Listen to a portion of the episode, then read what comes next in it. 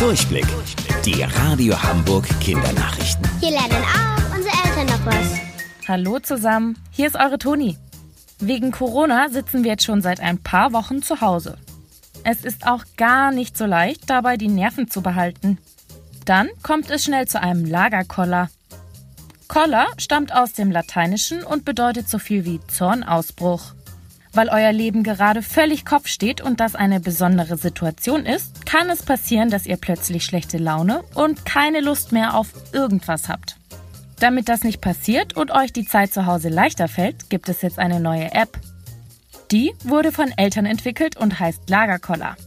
Da kann jeder Tipps und Tricks gegen Langeweile hochladen. Zum Beispiel als Bild oder Video. Da entdeckt ihr neue Ideen und könnt die auch gleich zu Hause ausprobieren.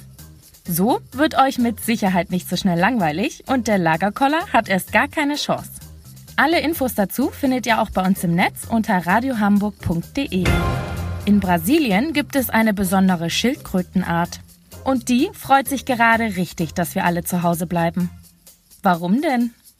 Wenn eine Schildkrötenmama Eier am Strand ablegt, schlüpfen nach einiger Zeit ihre Babys. Die müssen dann den Weg ins Meer finden. Und das ist sehr gefährlich für sie. Denn normalerweise ist am Strand sehr viel los und viele Menschen passen nicht auf die kleinen Schildkrötenbabys auf. Dann überleben nur sehr wenige.